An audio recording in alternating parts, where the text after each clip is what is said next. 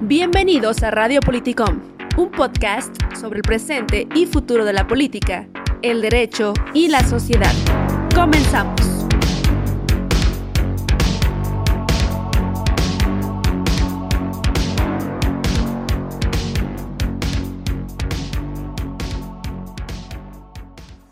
Buen día amigos y amigas, les saluda Gustavo Lozano en un episodio más de Radio Politicom y el día de hoy nos encontramos con don Esteban Garay, figura por demás conocida en Jalisco y México, un académico. Y pues bueno, el día de hoy queremos tratar con él un tema que pues está en boca de todos, evidentemente porque lo estamos viviendo y porque nos queda mucho tiempo por recorrer en esta situación y porque tendrá repercusiones mundiales que modifique el orden mundial, que modifique cómo hemos entendido hasta este momento la vida, cómo, es, cómo hemos entendido el desarrollo de los gobiernos, la libertad y todo este tipo de cuestiones. Y pues el tema es la pandemia. Buen día, don Esteban Garay. Un gusto que se encuentre con nosotros. Buen día, Alondra. El gusto es mío, amigos. Gracias por aceptar esta entrevista, señor Esteban Garay. Oye, quisiera comenzar por preguntarle, porque, bueno, el 2020 y el 2021 se ha centrado en un problema muy fuerte que tenemos en México y a nivel mundial, que es la pandemia. ¿Qué piensa usted del tratamiento que el gobierno de México le ha dado a esta pandemia? ¿Cómo ve el actuar del gobierno ante este problema? Bueno, yo creo que debemos empezar por preguntarnos cómo alcanzó la pandemia a la nación y a su sistema de salud. Esto me parece que es claro. La pandemia, sin la menor duda, agarró al mundo entero de sorpresa. Sin embargo, hay que tomar en cuenta en qué condiciones estaba nuestro sistema de salud deteriorado de manera verdaderamente atroz y sistemática durante prácticamente 40, en que el sistema de salud de 1970-1980 y de seguridad social fue demolido de la manera más vergonzosa. Todavía hoy México tiene un promedio de médicos por cada 10.000 habitantes de 180. Cuba tiene 580 médicos por cada 10.000 habitantes. O sea, México no tiene en términos proporcionales ni la tercera parte de los médicos que tiene una islita bloqueada durante 60. No es posible que, que tengamos un índice de mortalidad infantil más del doble, nuevamente como referencia, datos de la Organización Mundial de la Salud, un índice de mortalidad infantil en Jalisco más del doble que Cuba. Es absolutamente inaceptable. ¿Qué ocurrió? Falta de médicos. Se había cerrado deliberadamente la matrícula universitaria. De eso habrá que hablar después. Y hoy tenemos un cuerpo de médicos, tanto de carácter general como especialistas, tremendamente reducido y agotado. Pero además hay otra situación muy delicada que se ha reflejado precisamente en el alto índice que la nación mexicana ha tenido en la letalidad, es decir, el número de muertos sobre contagiados. Y es una y otra vez la autoridad sanitaria lo ha repetido, eh, el tema central ha sido la comorbilidad. El índice altísimo que tenemos en México de enfermedades no transmisibles como son obesidad, eh, este, eh, eh válgame diabetes. diabetes, presión alta, hipertensión, etcétera, etcétera, que muchas veces, o si no que todas son consecuencia natural del terrible descuido que ha tenido la nación en regular la nutrición del pueblo de México. tenemos un pueblo desnutrido, un pueblo eh, excesivamente consumidor de bebidas edulcoradas y de nutrición totalmente desbalanceada. Ahora, ¿cómo alcanzó entonces la pandemia a la nación? Desastroso. ¿Qué fue necesario hacer? Bueno, pues creo que en ese sentido hay que decir que el tratamiento que le dio la autoridad sanitaria del gobierno de México a la pandemia fue la más adecuada para la circunstancia de hace un año. ¿En qué consistió? Fundamentalmente en tratar de alargar lo más posible el pico de los contagios para poder, mientras tanto, establecer la instalación de camas respiradores, etcétera, y todos lo hemos visto como ha ido creciendo sistemáticamente y a medida que se acercaba el número de camas ocupadas y de aparatos respiradores ocupados eh, y se acercaba a la saturación, rápidamente se volvía a completar de algún modo o de otro. Creo que podemos decir hoy con orgullo lo puede decir la autoridad sanitaria, a ningún contagiado le ha faltado cama.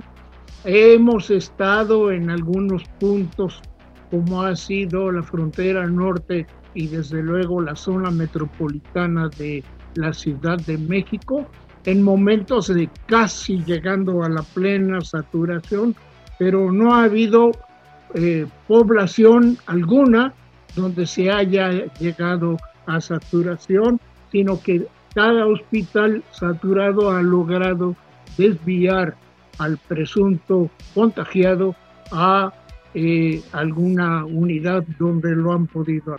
En ese sentido, de manera genérica, me atrevo a decir, me quito el sombrero y que considero que el tratamiento que la autoridad sanitaria federal y estatales porque el sistema es federado. En México ha sido, dentro de errores humanos, ha sido el adecuado. Y lo digo con satisfacción y con orgullo. Eh, es verdad, nos falta mucha educación respecto a cómo alimentarnos mejor, cómo comer eh, los nutrientes necesarios. ¿Cómo visualiza usted al México post-COVID? Que todavía falta falta mucho realmente. Yo eh, auguro y según he visto algunos analistas indican que lo más seguro es que todo este año sigamos peleando con este maldito bicho.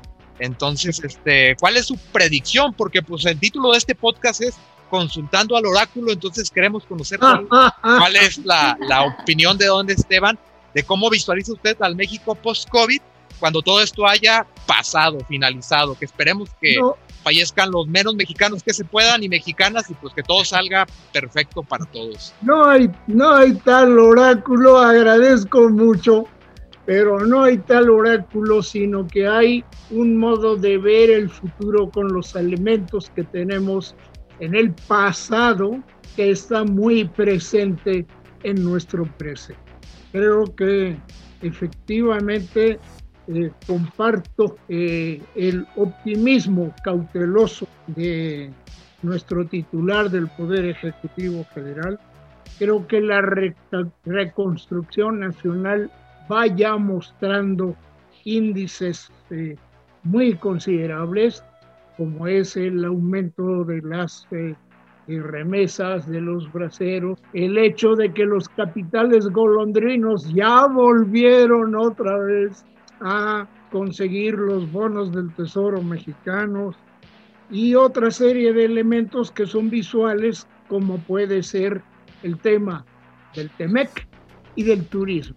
En materia de turismo, que es una gran ventaja comparativa de México, yo me atrevo a decir que el turismo y los hidrocarburos son las dos grandes ventajas comparativas de México junto con el sol y el viento, creo que en cuanto las vacunas comiencen a generalizarse, y eso está ya muy, muy a la vista, con todos los tropiezos que está habiendo, clarísimos, pero ya está a la vista una vacunación generalizada y creo que pronto el turismo volverá a ser una de las palancas más importantes de la reconstrucción económica de México. Pero hay otro elemento que creo que vale la pena que yo mencione. Eh, como ya adelanté, desde luego ah, va a haber necesidad urgente de reconstruir, de regenerar todo el sistema de salud, que es una responsabilidad del poder público. La otra que creo que ya apuntó incluso el presidente es el de abrir a como dé lugar la matrícula universitaria para generar profesionales de la medicina, mandando incluso a jóvenes médicos a especializarse en el exterior, recibiendo refuerzo de especialistas de otras naciones, incluidas las hispanoamericanas, y creo que el otro gran tema que nosotros como país, como país, para no hablar de globalmente, nos tenemos que eh, visualizar es el tema del TEMEC. Indudablemente el tratado, la nueva versión del tratado de libre comercio con Canadá y con Estados Unidos tiene una enorme importancia por un tema central que es irónico, irónico. Hoy, 5 de febrero, estamos precisamente conmemorando los 104 años del pacto federal que maltratado sistemáticamente por estos canallas todavía pervive, pero que sigue conservando una frasecita que no han podido quitar y que sería la única que yo reclamaría como ciudadano que se conserve en el supuesto caso de un nuevo constituyente. Dice el artículo 27, la nación tendrá en todo tiempo el derecho de imponer a la propiedad privada las modalidades que dicte el interés público. No dice supresión de la empresa privada, dice rectoría económica. La nación tendrá en todo tiempo el derecho de imponer las modalidades que dicte el interés. Ahora el TEMEC.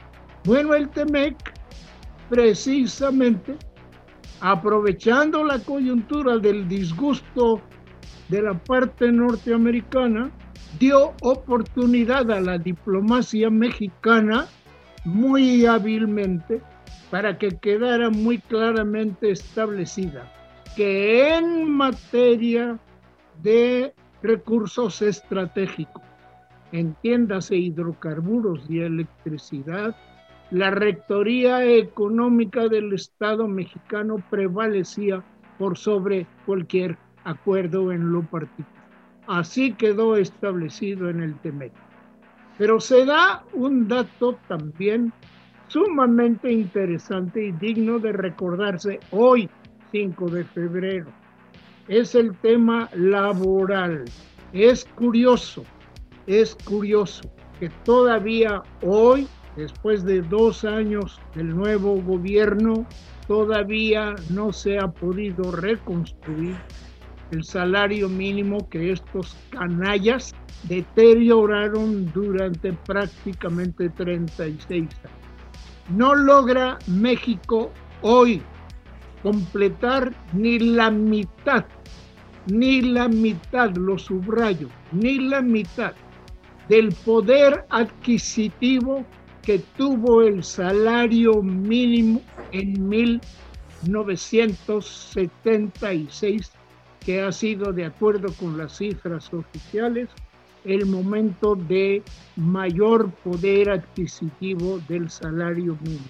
La famosa CONASAMI no ha sido más que una farsa continuamente. Y en estos dos años se le ha dado una avanzadita con todo y el escándalo que armaron de que mejorar el poder adquisitivo del salario mínimo significaría promover, desatar la eh, especulación y que aumentara el deterioro eh, monetario. No ha habido tal, no ha habido tal, pero todavía nos queda un enorme eh, rezago en materia de lo que dice la Constitución, en materia de poder adquisitivo del salario mínimo, considerando al trabajador como un jefe de familia. Por cierto, formulación que recoge en 1948, o sea, 31 años después, la Declaración Universal de los Derechos Humanos de la Organización de Naciones Unidas, que tan entusiastamente promovió la señora Eleanor Roosevelt. La Declaración Universal de los eh, Derechos Humanos recoge la idea central de que el salario mínimo debe tomar al trabajador como un jefe de familia. Y en ese terreno pues todavía nos queda un gran trecho por caminar. Pero aquí viene la ironía. La ironía es que hoy en el Tratado de Libre Comercio, el TEMEC, el nuevo tratado, resulta que las partes más interesadas en que el trabajador mexicano cumpla, o más bien dicho, cumplan con el trabajador mexicano a que se respete el poder adquisitivo de su salario mínimo, es curioso que por interés propio, Canadá y Estados Unidos, a través y fundamentalmente con el impulso de la fuertísima organización sindical en estos dos países norteamericanos, repito, irónicamente, van a obligar a la parte mexicana a que respete lo que está escrito desde hace 104 años, que el salario mínimo cumpla con las necesidades esenciales de un jefe de familia. Bueno, es evidente que también el México post-COVID tendrá, como ya adelanté, darle una gran importancia a la regeneración, reconstrucción del sistema de salud y atender lo que ya parece obvio y en lo cual también Jalisco tiene una gran ventaja comparativa, que es el turismo. El turismo va a ser sin duda alguna un elemento central en este México post-COVID para la recomposición, la recuperación económica y más de nuestra, eh, de nuestra nación, de nuestra sociedad. Y efectivamente el turismo nos da como pueblo como nación, como territorio, como playas, como sol, como zonas arqueológicas, como cultura, una gran oportunidad para la regeneración. Así que yo siento que ahí hay eh, que visualizar, uno ve con los elementos del pasado y del presente, ve una gran oportunidad para que México se regenere, se recomponga. Y en el tema de la matrícula universitaria sí quisiera abrir un pequeño paréntesis. No es que de ninguna manera yo eh, como oráculo quiera manifestarme en contra de la autonomía universitaria. Lo que sí creo, sí creo, absolutamente convencido como ciudadano de este país, es que las aportaciones federales a las universidades públicas de todo el territorio nacional debe estar, esas aportaciones deben estar condicionadas al aumento y mejoramiento de la matrícula universitaria. La autonomía universitaria no puede entenderse más allá de lo académico.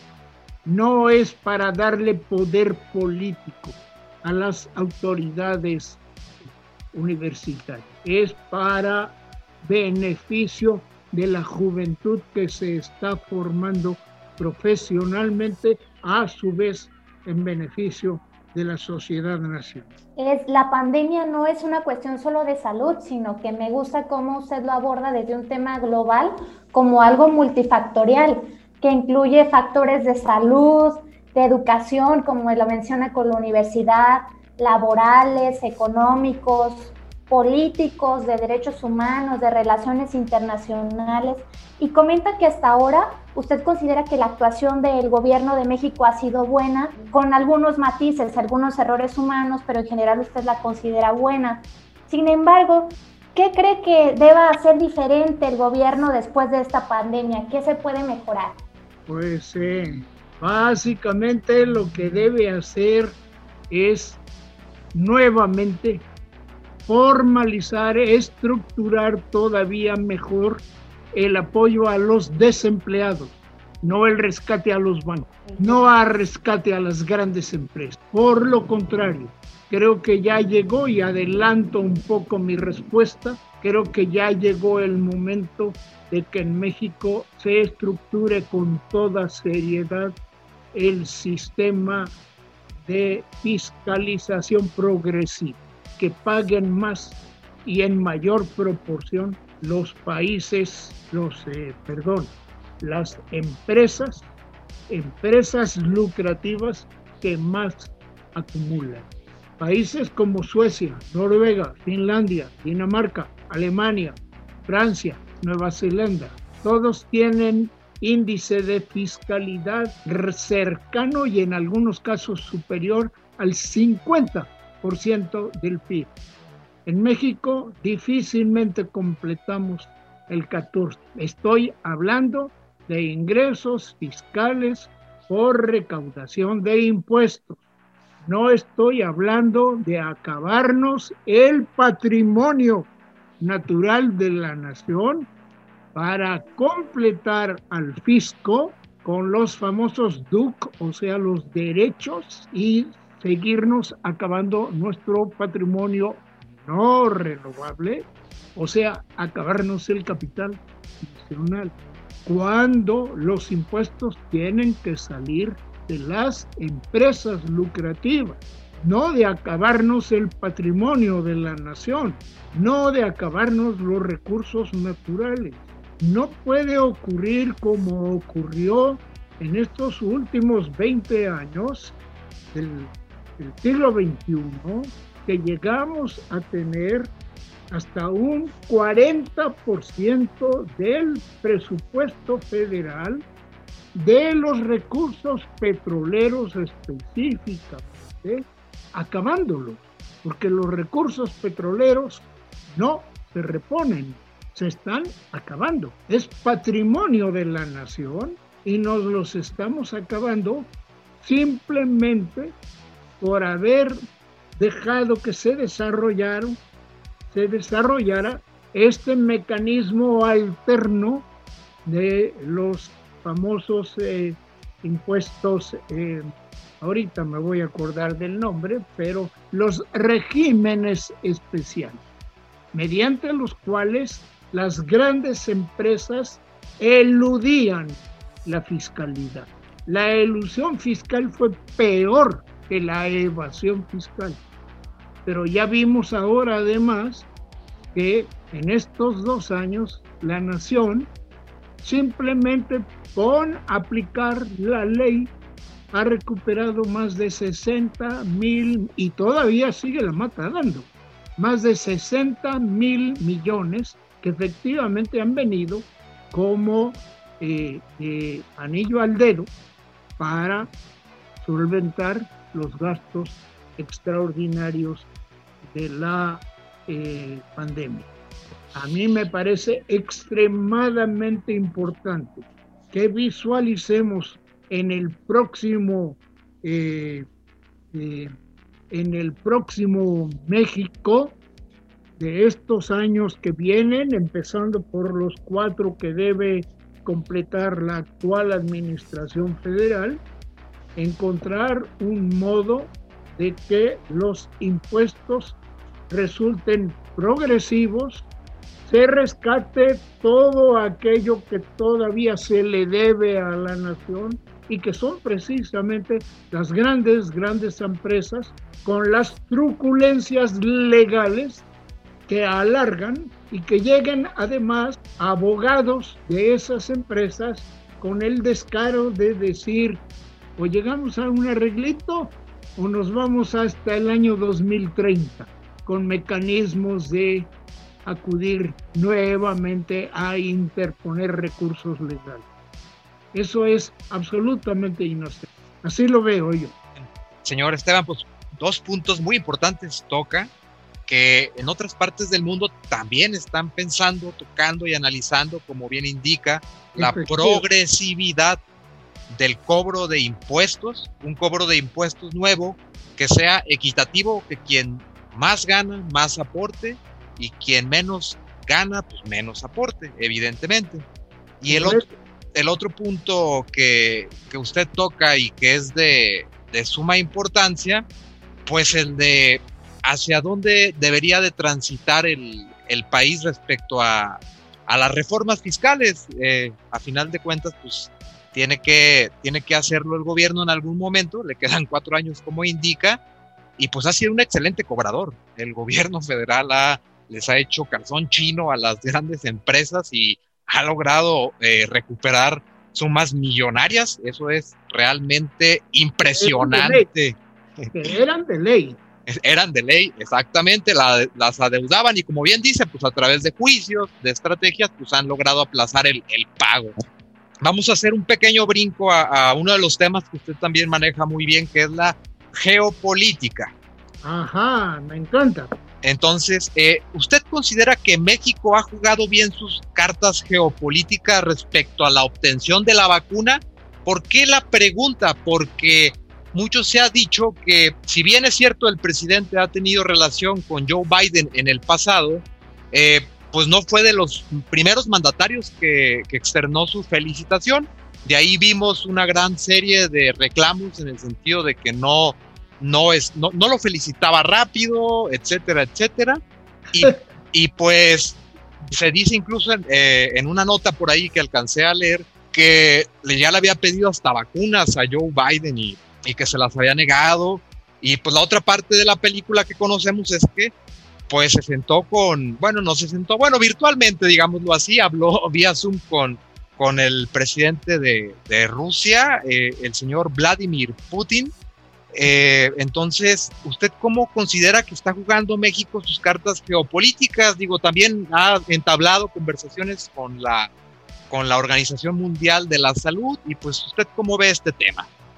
Yo veo extraordinariamente eh, contento cómo estamos recuperando los grandes principios de política exterior, incluida toda lo que es la formulación que recoge el propio artículo de la Constitución donde establece las atribuciones del Poder Ejecutivo Federal y le obliga al Poder Ejecutivo Federal, obliga por ley a sujetarse a los principios de no intervención, de autodeterminación de los pueblos y de cooperación internacional para el desarrollo, al igual que la solución pacífica de las eh, controversias.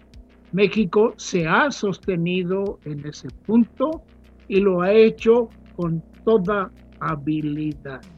Le pese a quien le pese, no correspondía al Poder Ejecutivo Federal de México pronunciarse a favor de ningún candidato, por más que las cifras electorales fueran clarísimas, pronunciarse el poder ejecutivo federal de una nación como México, vecina, a favor de un candidato que todavía no tenía el nombramiento oficial. Creo que fue lo más prudente que se pudo hacer. Primero, continuar con toda formalidad con el presidente en turno hasta su último día, independientemente de lo que los ciudadanos en México y posiblemente incluso el propio presidente de la República piensen de las de los atropellos de la persona del entonces titular del Poder Ejecutivo Federal en los Estados. No era un tema que a nosotros nos obligara. Por lo contrario, no nos permite meternos en lo que no nos... Por otro lado, déjenme que les exprese una opinión personal. Eh, seguramente ustedes saben que yo soy eh, profesionalmente eh, internacionalista, soy licenciado en relaciones internacionales. Bien, debo decir que reitero mi gran respeto por la actuación profesional de mi colega Marcelo Ebrard, es de una generación posterior a la mía. Yo soy antidiluviano, yo soy de la segunda generación de internacionales del Colegio de México. Marcelo es después. Creo que la actuación de la Secretaría y de Marcelo en lo particular, obviamente bajo las instrucciones del titular eh, del Poder Ejecutivo ha sido la más adecuada. Y han tenido la habilidad de actuar en doble vía, práctica y ética, sin que una se oponga a la otra. Por la vía práctica se pusieron vivos y comenzaron a firmar precontratos con distintas farmacéuticas, productoras de vacunas varias. Y eso nos ha permitido, dentro de la lentitud del aprovisionamiento de las vacunas, tener la seguridad de que todos los mexicanos podrán ser vacunados. Y eso en gran manera es astucia política del titular del Poder Ejecutivo Federal y talento operativo extraordinario de Marcelo Ebrard. Eso lo debo decir con toda claridad. Pero hay otro punto. Ahí viene el de la ética en la política exterior mexicana. Y la ética de la, exterior, de la política exterior mexicana nos obliga a acudir a los organismos internacionales y en este caso a darle toda la respetabilidad y buscar el respaldo sistemático de la Organización Mundial de la Salud como órgano oficial de las Naciones Unidas. Pero voy más allá. México, como Estado soberano, promovió en el seno de Naciones Unidas el mecanismo llamado COVAX para que todos los pueblos de la Tierra Dije ético y creo que debo abrir aquí un pequeño paréntesis. No solo es ético, es de sentido común y es práctico. Porque si en aquellos países rebrota la infección, vivimos en una comunidad redonda. No hay para dónde hacerse. Lo que pase en África va a repercutir en Canadá. Y lo que pase en Myanmar repercute en la República Mexicana. Entonces, es extremadamente importante que entendamos que desde el punto de vista ética, dentro de los principios de política exterior mexicanos que incluye la participación activa y eh, colectiva para el desarrollo internacional, esté precisamente hablar por aquellos países cuyos gobiernos no cuentan con los recursos necesarios para optar en un mercado a ver si compran las vacunas Pfizer. Y creo que esta doble actuación práctica, pragmática de Marcelo para conseguir los contratos que garanticen las vacunas para toda la población mexicana. Y por otro lado, presionar a la comunidad internacional para que a través del mecanismo COVAX puedan todos los pueblos de la Tierra y todos los conectados puedan efectivamente contar con las vacunas necesarias. Esa es mi modesta opinión. Creo que la pandemia sí vino a simbrar tanto las relaciones como la política y el desarrollo nacional y también internacional. Y nos cambió todo, ¿no? Todo eh, ha sido ya distinto y hay muchas opiniones. ¿Cree que con este tema de la pandemia vaya a haber un nuevo orden mundial o un cambio radical en todas estas relaciones? Sí, sí creo.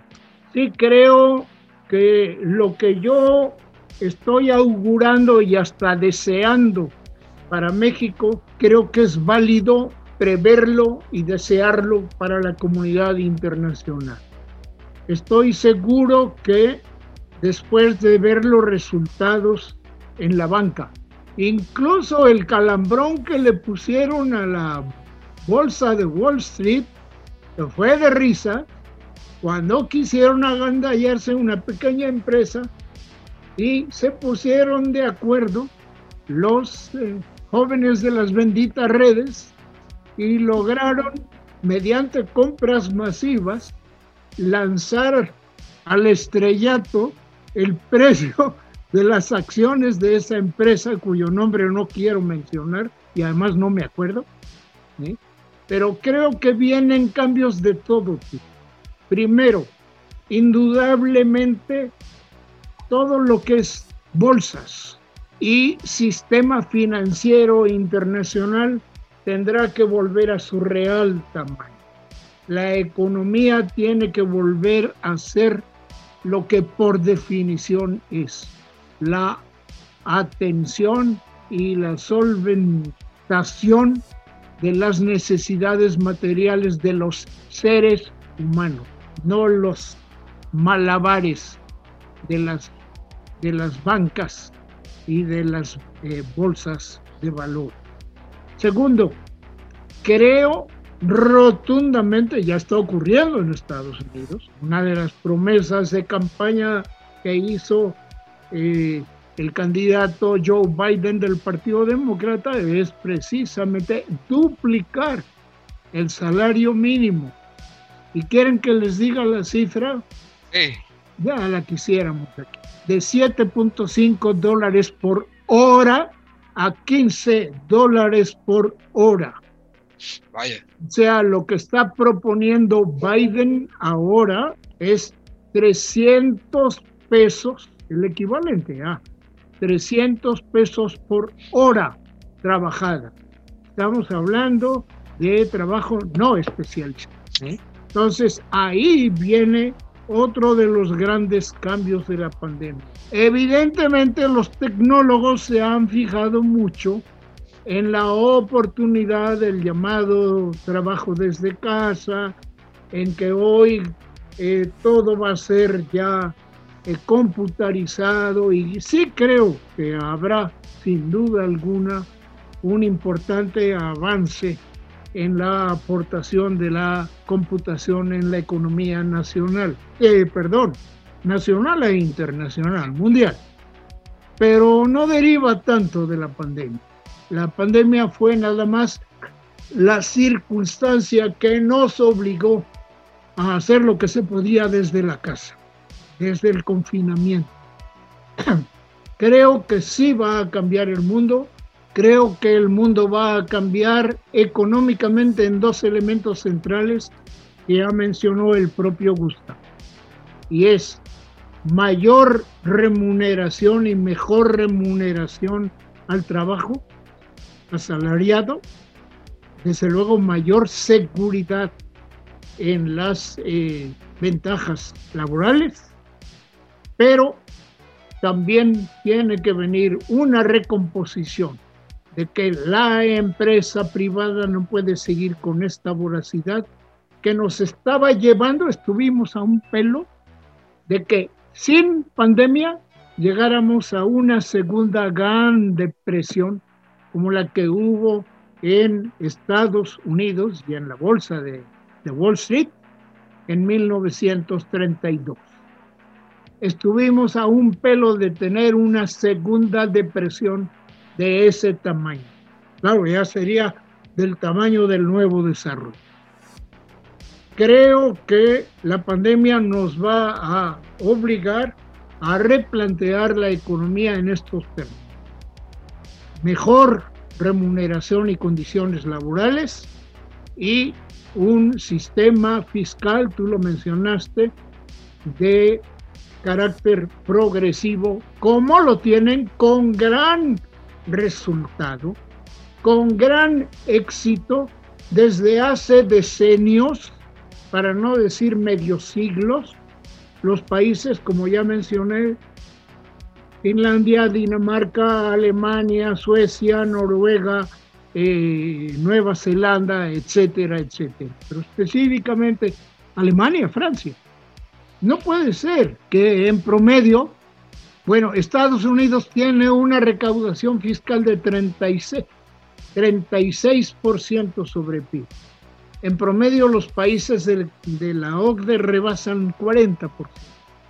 En México la recaudación fiscal en términos de impuestos a las empresas no rebasa el 18%. No puede ser, no puede ser, porque aquí hay otro tema que nos va a plantear.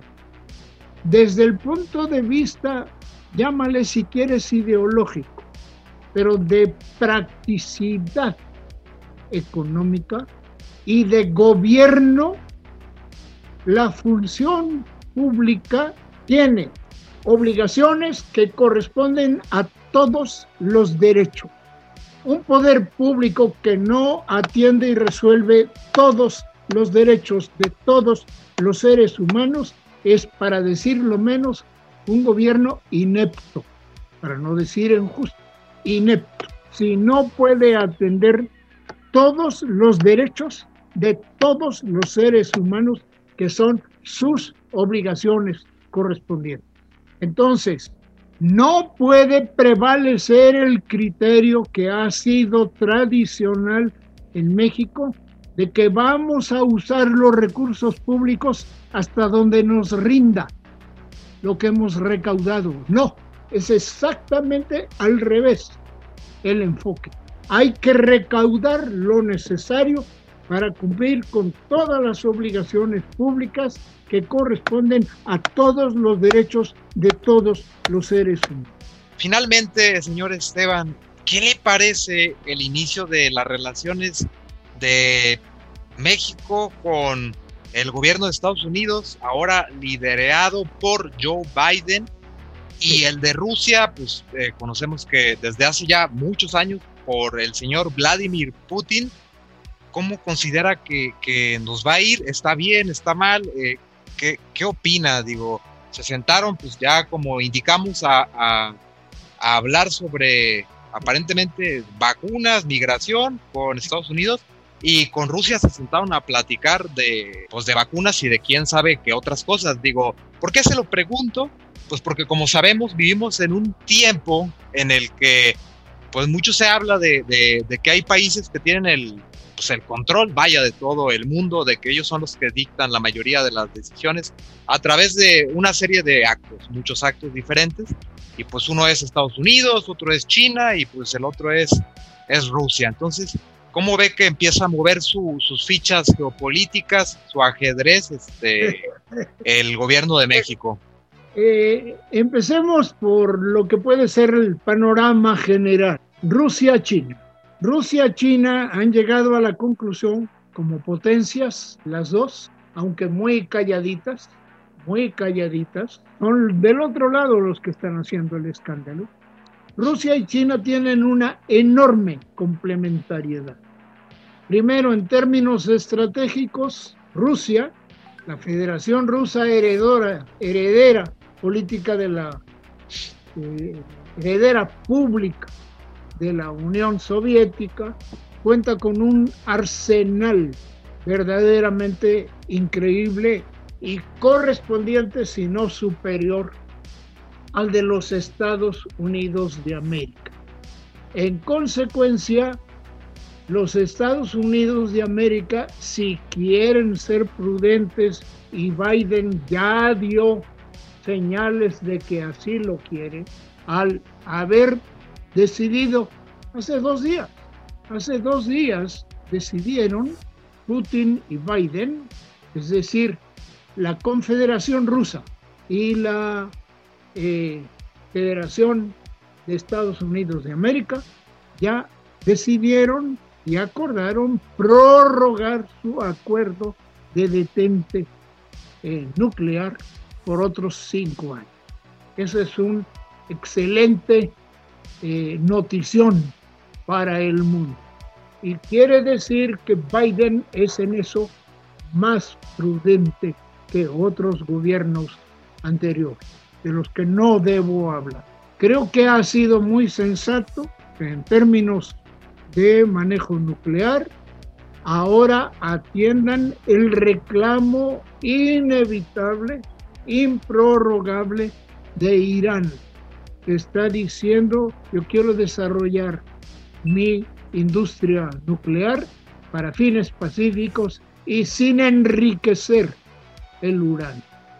Entonces creo que es hora de que Estados Unidos, como ya lo acordó, regrese al organismo internacional de energía atómica y acuerden con un Estado eh, auténticamente soberano como es la República Islámica de Irán, de que sí, no hay ningún inconveniente para la paz mundial en que desarrollen su industria nuclear sin enriquecer el uranio. Creo que eso es posible de lo. Pero ¿en qué consiste la complementariedad de esos dos países? Rusia es hoy el país, el Estado soberano, miembro de Naciones Unidas, con mayor territorio pero no solo con mayor territorio, con enormes, enormes recursos de carácter natural, sobre todo mineral. Por el otro lado está China, que no canta mal las rancheras, pero que en todo caso lleva hoy, definitivamente le guste o no le guste a Biden o a los Estados Unidos, lleva la delantera y el motor de la economía nacional. Según todas todas, todas las previsiones económicas, China será la única economía que en el, eh, este año que inició, 2021, logrará tener un crecimiento económico considerable y será de algún modo el motor de toda la economía. ¿Por qué? Porque una población de casi 1.400 1.400 millones de seres humanos significan un mercado verdaderamente inacabable. Y ese mercado hoy está sustentado con recursos productos de su trabajo. Y están logrando el sueño de ser un país de modesta prosperidad, según lo ha definido el propio Comité Ejecutivo Nacional del Partido Comunista Chino lo están logrando. Van a pasar a ser, de hecho lo son en este momento, 2021, el motor de la economía internacional. Y han logrado esta mancuerna geopolítica en tener el país de mayor superficie del mundo y con mayores recursos naturales con la economía que dentro de un sistema, ahí sí, de rectoría clarísima, rectoría económica del Estado, que ha puesto, como decía Salvador Correa, eh, este, eh, ha puesto al mercado al servicio de la rectoría del Estado y no al revés. Decía Correa que este, el mercado, la Libre Empresa es una excelente colaboradora, pero una pésima directora. El Partido Comunista Chino han tenido el talento de fomentar incluso. No tengan la menor duda de que muchas de las empresas privadas chinas que andan rodando por acá tengan no solo este, una importante participación accionaria del Estado chino, pero fundamentalmente respondan a la rectoría económica del Estado y del gobierno eh, eh, chino. Entonces, eh, creo que efectivamente la geopolítica va a ser una de las cosas que más claramente se manifiesten en lo sucesivo. Hay que decir con toda honradez, entendámoslo, que el poder geopolítico de los Estados Unidos va en regreso, va en detrimento, va en decadencia, mientras que la fortaleza geopolítica dual Rusia-China va a ir creciendo como. Pero uno lee notas así verdaderamente absurdas, como decir, es indiscutible que la vacuna rusa es la más eficaz, la más conveniente, la más barata, pero es que el, el zar Vladimir Putin la está usando para sus propósitos geopolíticos. Bueno, ¿y qué les preocupa? ¿A quién le hace daño? Que Vladimir Putin utilice la vacuna eficaz, útil, conveniente para la salud mundial y que él la use para crecer como figura política mundial. No creo que a ningún vacunado con Sputnik le vaya ni le venga, ni le importe si Putin sale ganando con que hoy definitivamente la vacuna que ha ganado la prioridad mundial, pues sea Sputnik, sea la vacuna. Por cierto, no está de más recordar que en la fase 3, parte de los inoculados, una parte grande, entiendo que arriba de 20 mil personas en Venezuela. Y entonces no se puede decir con prejuicios que la vacuna Sputnik con la fase 3 completada, que ya reconoce de Lancet, este, sea solo útil para los blancos rusos, porque pues en Venezuela, país hermano nuestro, pues tiene gente de todos los colores igual que nosotros. Así que no es válida técnica, eh, científicamente esa eh, eh, esa prevención. Sí. Es decir, ahí le paro. Estamos muy agradecidos, señor Esteban, por todas sus opiniones, porque nos da una perspectiva amplia e internacional de esta situación, ¿no? De en qué posición nos encontramos. Muchas gracias por acompañarnos en este episodio. Gracias, Gustavo, por estar de nuevo con esta plática de la pandemia. Así es, eh, Alondra, pues muchas gracias por acompañarnos, eh, señor Esteban, gracias Alondra. Y pues bueno, eh, esta plática con el señor Esteban Garay, pues era parte de una, de una trilogía que le pusimos consultando al oráculo, pero pues qué mejor que, que si el señor Esteban acepta la invitación, pues ya que se quede como una sección que así se llame, o sea, consultando al oráculo para tratar temas importantes.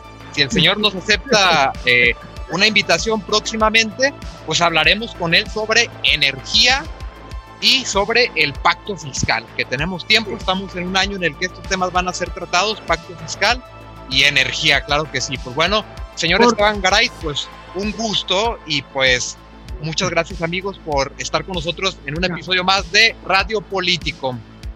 Será un gusto enorme, será un gusto enorme porque además creo que la pregunta sobre energía hay que voltearla, hay que voltearla. La pregunta no es si en este año es correcta la apuesta por combustibles fósiles. La pregunta que hay que preguntarse es, ¿es válida todavía la apuesta por los hidrocarburos? que van muchísimo más allá, muchísimo más allá de los combustibles fósiles. De hecho, tú y yo nos estamos mirando hoy a través, a través de hidrocarburos. No me quites los lentes porque no veo, pero tampoco vería tu pantalla y tampoco vería tus lentes y seguramente tu bolígrafo y, y una parte importante de tu computadora. Pero de eso volvemos a hablar. Claro que sí, gracias amigos y pues buena tarde, buen día. Abrazos. Un abrazo a todos, de verdad.